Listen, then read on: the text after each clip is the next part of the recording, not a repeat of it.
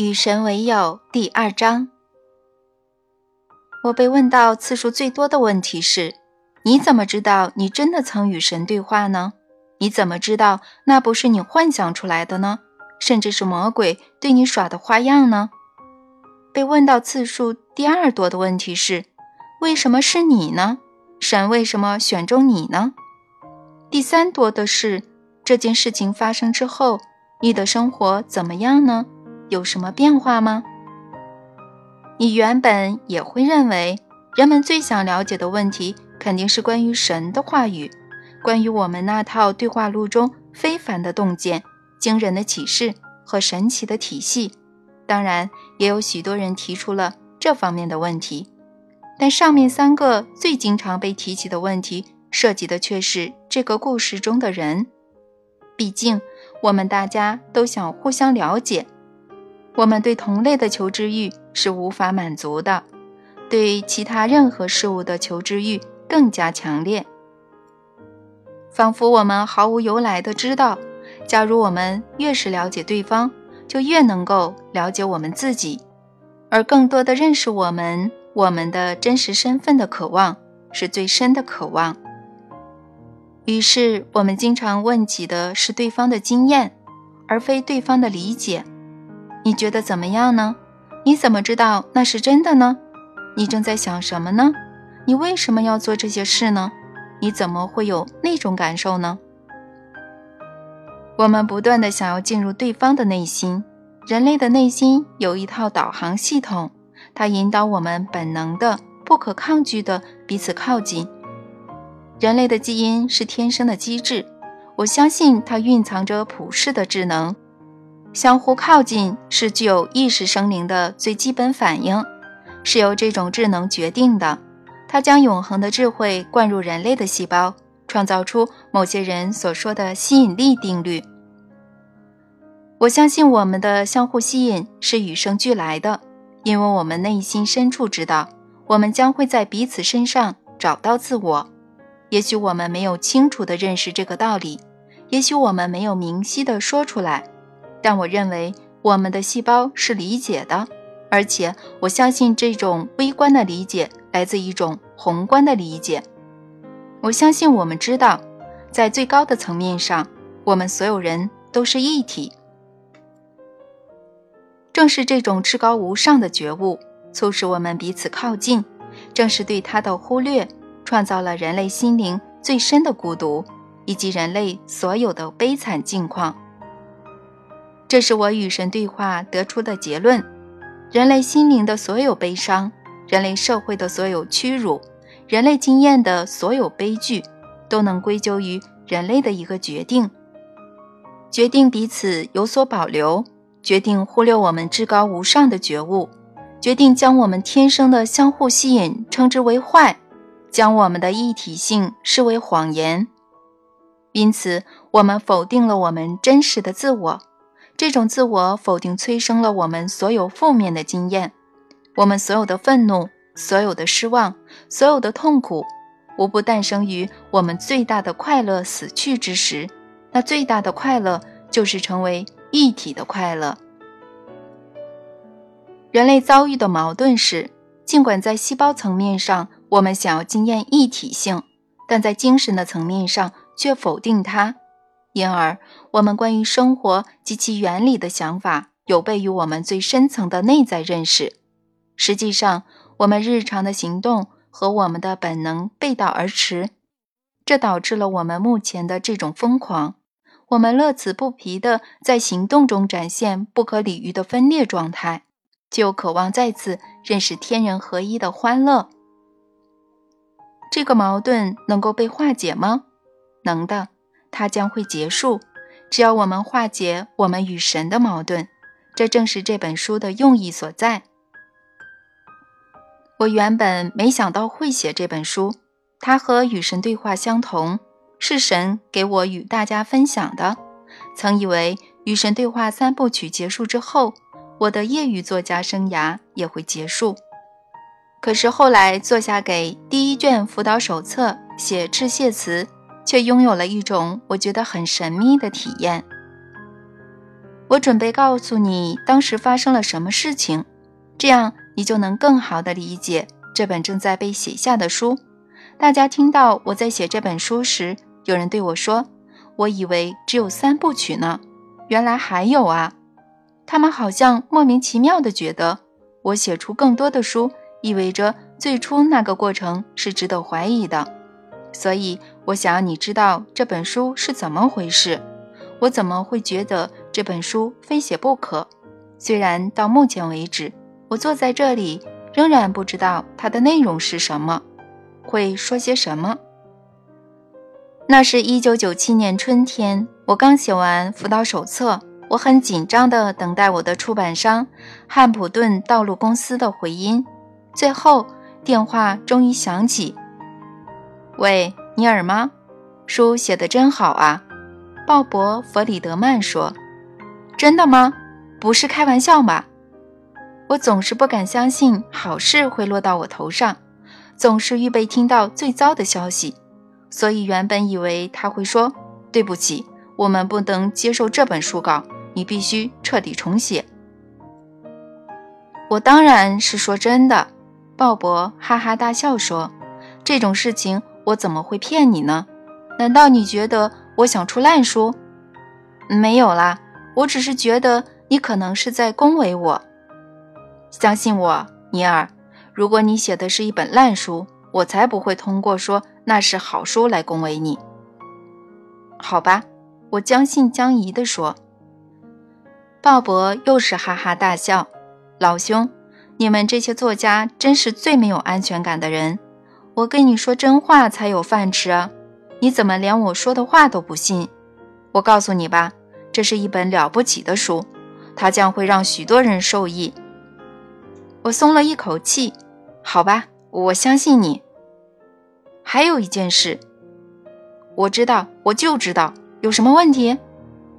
没问题的，只是你没有把致谢词发过来。我们只想知道，你到底是写了致谢词，但忘了。还是不想写，就这样。真的啊，真的，感谢神。鲍勃笑着说：“这是你的致谢词吗？”很可能是。我跟鲍勃说我会立刻发电子邮件给他。挂上电话后，我高兴地大喊了一声：“怎么回事？”我太太南希在隔壁房间大声问。我洋洋得意地走过去。鲍勃说：“那本书很好。”哦，好啊，他笑逐颜开地说：“你觉得他这么说是真心的吗？”南希眼睛一转，微笑着说：“我敢肯定这事，鲍勃不会骗你。刚才他也是这么说，但还有一件事。什么事？我得写致谢词。嗯，这不是问题。”不用十五分钟，你就能写好。我太太显然该去当出版商，于是我在某个星期六早晨坐下来，准备开始我的任务。我问自己，在这本辅导手册的扉页，我想要感谢谁呢？脑海里立刻有个声音说：“当然是神啊！”是的，我和自己争辩说：“但我为生活中的一切感谢神。”而不仅仅为这本书，那你写啊！脑海里的声音说。于是我拿起圆珠笔，写下这些文字：我为生活中的一切，为我做过的所有善事、好事、有创意的事和美妙的事，感谢我最亲密的朋友和最亲近的伴侣，也就是神。我记得当时我为自己写下这句话感到吃惊。我从前没有如此形容过神。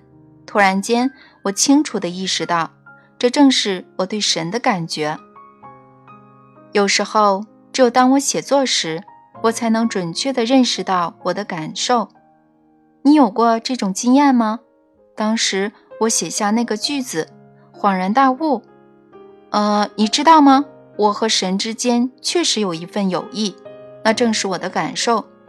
脑海里的声音说：“那么，把它写下来，继续写，说出来。”我提笔写出致谢词的第二段：“我从来没有认识到如此美妙的友谊，这正是我在当年的感受。我不想错过向他表达谢忱的机会。然后我毫无来由地写出如下的文字：我希望有朝一日能够向大家详细的解释如何培养这样的友谊，以及如何利用它，因为神最想要的就是被利用。那也是我们想要的。我们想拥有与神的友谊，一种实在的、有用的友谊。写到这里，我的手僵住了，一阵战栗自下而上的掠过我的后背，我感到体内有种巨大的冲动。我静静地坐了片刻，感到非常震惊，因为我彻底地领悟了某些以前从未想到，但此刻显得特别明显的道理。这种特殊的经验并不新奇，在写与神对话时，我常常有这样的经验：几个词、几个句子会从脑海里飞翔而出。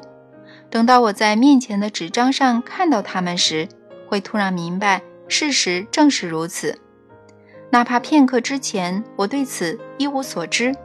这类经验通常会引起身体的变化，或者是突然的浑身机灵。或者是我所说的幸福的颤抖，或者是欢乐的泪水，有时候则是三者并现。这次就是三者并现，三重效果的叠加，所以我知道我写下的是绝对的真相。然后我个人得到了重要的天启，这以前也发生过。这种感觉就是突然间对于某样事物有了全部的觉悟。也就是顿悟。当时我被促使，我只能这么说，认识到的是，与神对话三部曲完稿之后，我不会停止写作。我突然清楚地意识到，我至少还会写两本书，也立刻明白这两本书的题材和内容。我听到神的声音，轻轻地说：“尼尔啊，你和我的关系。”并不异于你们之间的关系，你们彼此的交往始于对话。如果相谈甚欢，你们就会成为朋友；如果能够做到肝胆相照，你们就会拥有和对方合一的感觉。你们和我亦是如此。刚开始的时候，我们彼此对话，你们每个人都以自己的方式，而且在不同时间以不同的方式与神进行对话。那可能是双向的交流，比如我们现在的对话。这种对话也可能发生在脑海里，或是纸上，又或者我的回应会稍有延迟，存在于下一首你聆听的歌曲、下一部你观看的电影、下一堂你参加的课程、下一篇你阅读的杂志文章，或是你在街上碰巧遇到的朋友的闲聊。你若明白我们总是在对话，那么我们就能成为朋友，最终我们将会惊艳到合一。因此，你将会写下另外两本书，《与神为友》和《与神合一》。第一本的内容是如何应用与神对话三部曲中谈到的各种原理，如何将你和神的新关系转变成一种完全有实用功能的。友谊，第二本将会揭示如何把这段友谊升华为合一的经验，以及合一之后的情况会是怎么样。它将会为每个真相追求者提供一份蓝图，为人类带来一道令人兴奋的消息。你们和我现在就是一体，你们只是不知道而已，你们没有选择去经验它。正如你们没有认识和选择去经验你们彼此间的一体性，尼尔啊，那些看过你这几本书的人将会终结这种分裂，他们将会打破分离的幻想，这是你的任务，这是你的工作，你要打破分离的幻想，这是最重要的任务，别的任务都在其次，你和神的对话无非是这个任务的起点而已。我感到非常震惊，又一阵颤栗自下而上掠过我的后背，我开始感受到体内的颤动，就是那种你说不清来源，但能感到身体的每个细胞都在震荡的颤动。当然，实际情况就是这样，你的每个细胞正以更快的速率震动，以更高的频率震荡，随着神的能量起舞。你说的真漂亮，这是美妙的比喻。哇，等等，我可没想到你这么快又现身了。我刚才只是复述你在一九九七年说过的话。我知道啊，我是情不自禁呀。我本来想等到这本书的中间部分才出现，但你开始写出非常有诗意的句子，我实在忍不住。嗯，很好，那很好。嗯，这几乎是自动的，不骗你。每当你写下优美的文字，说出诗意的话语，展现可爱的微笑，唱响动听的歌谣，或是跳起曼妙的舞蹈，我就会出现。真的啊，不妨这么说吧，我就在你的生活里，一直都在，以各种各样的方式存在。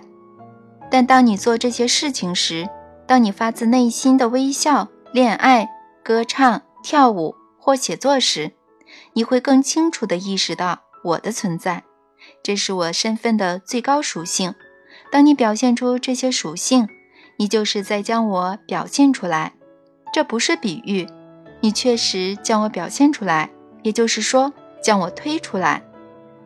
你是在将我从你身内，这是我向来居住的地方带出来，在你的身外展现我，所以看起来好像是。我现身了，但其实我一直都在，只是你在这些时刻才注意到我。是的，嗯，在和你开始另一次对话之前，我有好多话要说。那你说啊？嗯，对不起，嗯，但要忽略你是很难的事情。你要是来了，我很难假装你不在。你就像股票经纪人，只要你开口，每个人都会听。现在你开始这次对话，还有谁会听我的呢？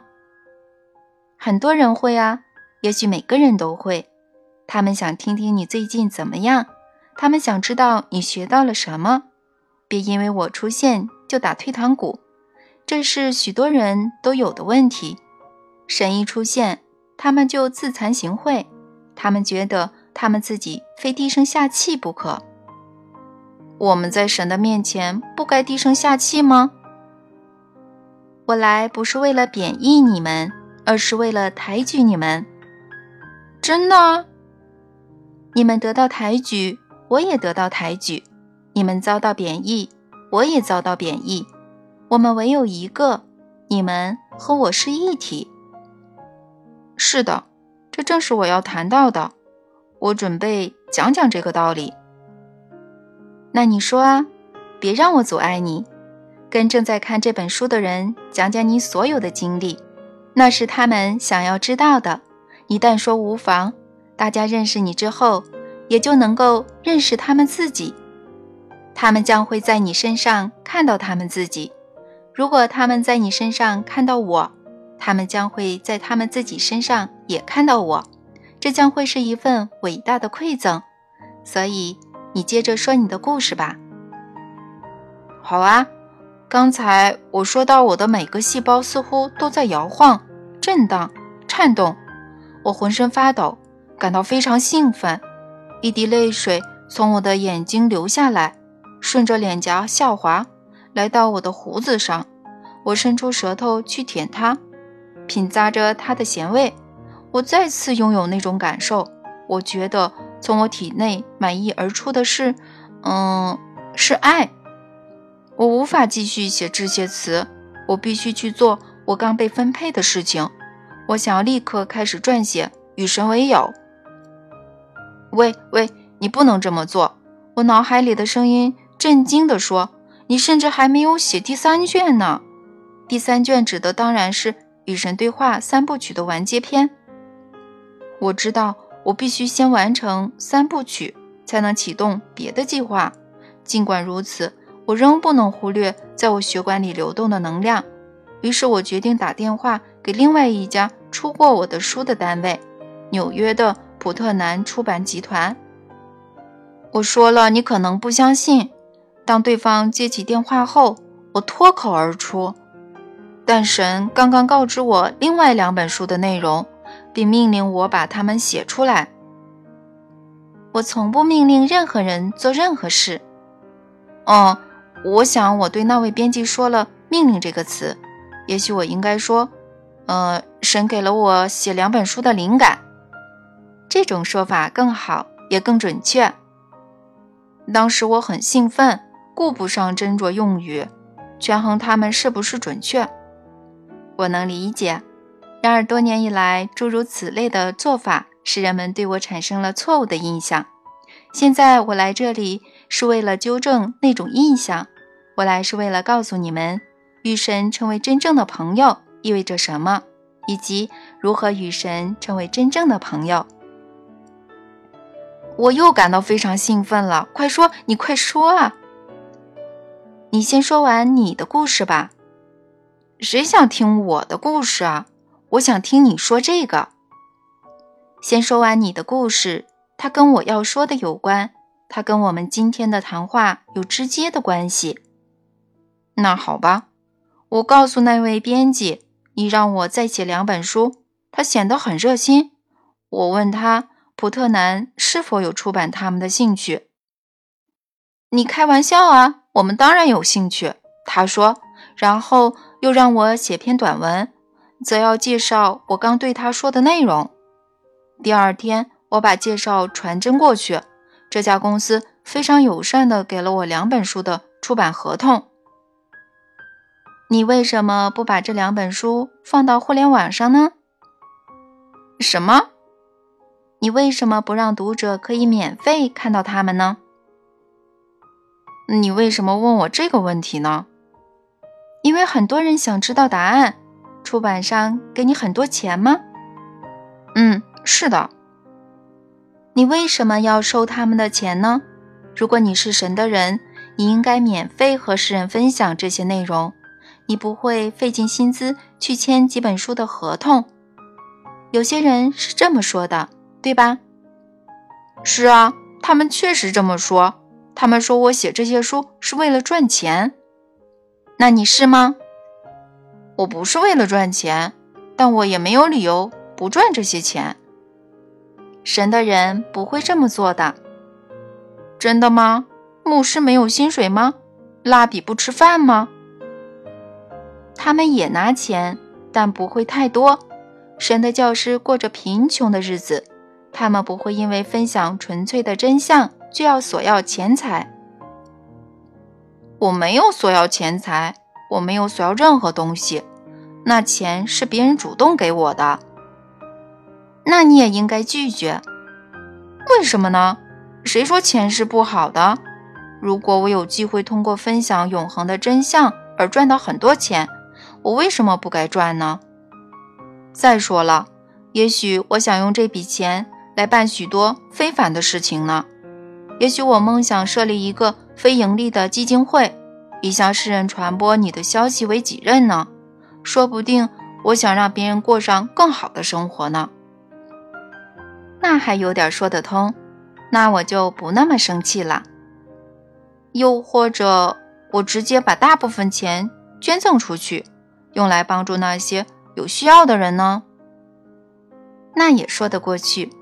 我们能够理解，我们可以接受，但你啊，你自己应该过得非常简朴，你不应该把钱用在自己身上，是吗？我不该庆祝我的身份吗？我不该过华美的生活吗？拥有漂亮的房子，开崭新的轿车都不可以吗？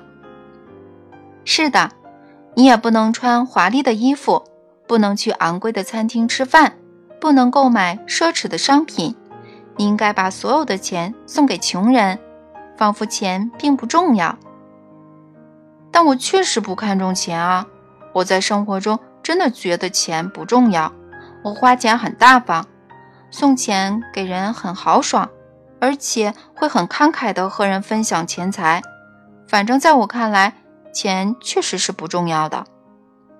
每当我想买什么贵重的物品，或者想做什么耗资巨大的事情，我会表现得仿佛钱并不重要。每当我的心召唤我去帮助别人，或者为世人做一些美好的事情，我也会表现得仿佛钱并不重要。要是一直这样，你会失掉所有的钱。应该说是用掉所有的钱。你无法失掉钱，你只能使用它。钱是被用掉的，不是被失掉的。它会落在某个人手里，它并没有消失。问题在于它落在什么人手里。如果它落到那些买东西给我，或者替我做了我想做的事情的人手里，那我失掉什么呢？如果这钱是用来做善事，或者满足别人的需求，这怎么能说是失掉呢？但如果你不保留它，你就没有剩下的啦。我不保留任何我拥有的东西。我早已明白，如果我保留某样东西，我就会失去它。假如我保留爱，我非常有可能不会得到爱。假如我保留金钱，那它就毫无价值。经验你拥有某样东西的唯一方法是把它给出去，只有这样，你才能认识到你拥有它。你逃避了我最主要的问题，你花言巧语，顾左右而言他，但我不会让你糊弄过去的，我要把你拉回来。最主要的问题是，那些真正传授神的教导的人，不会也不该以此来谋财。这是谁告诉你的？你呀，我，是的，是你，你这辈子都是这么对我说的。直到你写下这几本书，赚了很多钱，是什么促使你改变的呢？你呀，我啊，是你。你曾告诉我，钱不是所有邪恶的根源。不过，我觉得滥用钱倒是。你曾告诉我，你创造生活是为了让我们去享受，享受生活是没问题的，不仅没问题，而且还值得提倡。你曾告诉我。金钱和生活中别的一切并无不同，无非都是神的能量。你曾告诉我，你是无所不在的，所有事物的里里外外都有你的存在。实际上，你就是所有事物，是一切的一切，那自然包括了金钱。你曾告诉我，我这辈子对钱的看法是不准确的，我搞错了，我认为钱是肮脏的、下贱的。你还跟我说过，我这么想无异于误解神，认为神是肮脏的、下贱的，因为钱是你的身份的组成部分。你曾告诉我，我构建了一种有趣的生活哲学，认为钱是坏的，爱是好的，因此一件事情越有爱心，或者对社会越重要，我或者其他人、任何人都越不能借他来赚钱。在这个问题上，你曾告诉我，世人大半颠倒是非。我们向舞女和球员支付巨额的薪水，以便观看他们的表演；而那些研究艾滋病疗法的科学家，在教室里教育我们孩子的教师，以及照顾我们灵魂的神父、拉比、牧师，却挣扎在温饱线上。你曾告诉我，这种金钱观念创造了一个。上下颠倒的世界，有些人做的是最重要的事，却拿最少的报酬。你当时对我说，这种金钱观非但是无效的，它无助于我们创造理想的世界，而且是多余的，因为它根本不符合我的意愿。你曾告诉我，你的意愿是让每个人过着奢侈的生活，奢侈没有什么错，而我们地球上唯一的问题是。我们尚未学会如何分享金钱，哪怕人类社会的出现已有成千上万年。你也清楚地指出，如果我回避金钱，那么我就无法将关于它的真相传授给世人。我自己树立了错误的榜样，只会让世人继续错下去。你说我若想更有效地教导世人，就应该欢乐地接受金钱以及生活中所有好的东西。并且也欢乐的去分享。我跟你说过这些话。是的，你清清楚楚的说过。你信我吗？我当然信。实际上，这些新的信念改变了我的生活。很好，非常好，你掌握的很好，我的孩子。你用心的听了，也用心的学了。我就知道，你刚才只是在试探我。我知道你只是想看看我是如何回答这些问题的。是的，但现在我有更多的问题要问你。不会吧，老兄？人们为什么必须为这份信息付钱呢？别再提你觉得你可以通过它赚钱的原因。人们为什么必须付钱才能得到它呢？难道神的话语不是对所有人都免费的吗？你为什么不把它放到互联网上呢？因为现在部分日夜在互联网上长篇大论地散布各种信念。以及别人为何应采纳这些信念的人太多了。你最近没上网看看吗？网上的信息有无穷多。我们打开的是潘多拉的盒子。假如我一开始就跳到网上宣布我正在与神对话，你能想象有多少人会注意到我吗？你真的认为那在网上算是新闻吗？拜托。好吧，但现在你的书变得非常流行。大家都知道这些书，你为什么还不把它们放到网上去呢？人们知道《与神对话》系列图书有价值，恰恰是因为别人已经为他们付出了有价值的东西。正是别人赋予给他们的价值，使得他们拥有现在的价值。生活无非就是人们为别人做好的事，这是我们每个人都在做的事。而在英文中，“好”和“商品”。是同一个词。从这种意义上说，我们所做的无非就是向世人提供我们的商品。假如世人认为我们提供的东西是重要的，不管这种东西是修理水管、烘烤面包、治疗病痛，还是传授真相，那么世人会说它是有价值的，也就是说，它拥有价值。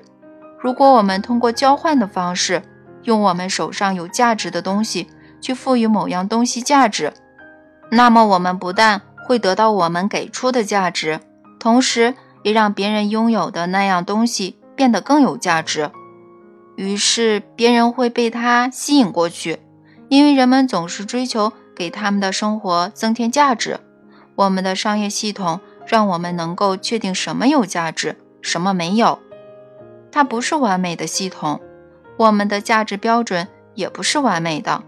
但我们现在只有这个不完美的系统，我只能在这个系统里面去改变它。有些穷人买不起书，那怎么办呢？这国家几乎每个家庭都有许多书，这不是他们家里有没有书的问题，而是他们家里有什么书的问题。再说了，差不多每个图书馆都藏有与神对话。通过以书赠友项目的运作，许多在监狱里的人和其他有需要的人也都能看到它。所以我想指出的是，读者很容易看到这本书，它已经被翻译成许多语言，全世界的人都能看到。从香港到特拉维夫，从波兰到日本，从柏林到波士顿，都有人在阅读它，结成小组研究它，和别人分享它。但是坦白说，我觉得这些问题很尖锐。这个关于钱的问题，以及该拥有什么、该做什么的问题，已经让我烦恼了几十年。正如你曾说过的，在这方面，我和大多数人并无不同。甚至直到今天，我内心仍隐隐觉得，我应该舍弃与神对话三部曲给我带来的名望、财富和其他一切回报。我依然想要穿上破旧的毛衣，住进一座小木屋，拒绝世人因为我做的好事而提供给我的一切好东西。我总觉得那样会让我变得更加高尚。你知道这种想法有多么病态吗？我拿出某样东西，要人们认为它很有价值，自己却分文不取。然而，我如何能够期待人们珍惜我不珍惜的东西呢？我倒没问自己这个问题，对我来说，它太过深奥，太过接近恳请。假如我认为我必须受苦，别人才能看到我的价值，那么这种价值又是什么呢？这也是核心的问题。另外一个我忽略的问题。但既然你挑起这个话题，我倒想问：传媒大亨泰德·特纳的人生价值不如特蕾莎修女吗？金融大鳄乔治·索罗斯的人生价值不如切格瓦拉吗？坐拥万贯家财的杰西·杰克逊的政治观点不如过着清贫日子的瓦茨拉夫·哈维尔的政治观点有价值吗？教宗所穿的长袍。换成钱足够养活穷人家的孩子一整年，他教导的教会拥有数十亿美元的资产。你能因为他过着国王般的生活而指责他说的话是对神的亵渎吗？泰德·特纳和乔治·索罗斯捐出的钱款数以百万美元计，他们用实现自己梦想得到的回报，帮助许多人追求他们的梦想。通过实现我们自己的梦想。帮助别人追求他们的梦想，这是多么美好的想法！从单亲少年成长为拥有巨大影响力的政治人物，杰西·杰克逊给数百万人带来了希望。教宗点拨了世界各地许许多多的人。假如他衣衫褴褛，他对全世界的天主教徒的启发也不会变得更多。实际上，非常有可能会少得多。所以，我能够心安理得地接受这样的事实：与神对话的出版给我的生活带来了许多好东西，也让我有更多的好东西去跟别人分享。但在这里，我想指出的是，这几本书的出版并非是你这种生活状态的根源。在这些书出版之前，你已经将根源准备好。实际上，恰恰是这几本书得到出版。并一纸风行的原因。是的，我觉得事实如此。事实当然如此。你的生活、你的经济收入以及你在现实中拥有的东西，都随着你的改变而改变。当你对他们的想法发生转变，他们就会为你而改变。嗯，你知道吗？我觉得这应该归功于你。你总是对别人说。这些书会畅销，是因为你想要它们畅销。实际上，我宁愿认为这全是神的旨意。你当然愿意这么想啦，这减轻了你的责任，而且也让这整件事变得更加可信。我也不想打破你的幻想，但坦白说，这不是我的功劳。不是吗？不是，是你的功劳。那太好了。看来现在我不能说我受到神的启发了，但我正在写这本书呢。这可是你跑来找我让我写的。不错，这是个很好的起点。我们可以从这里开始，来讨论如何与神成为朋友。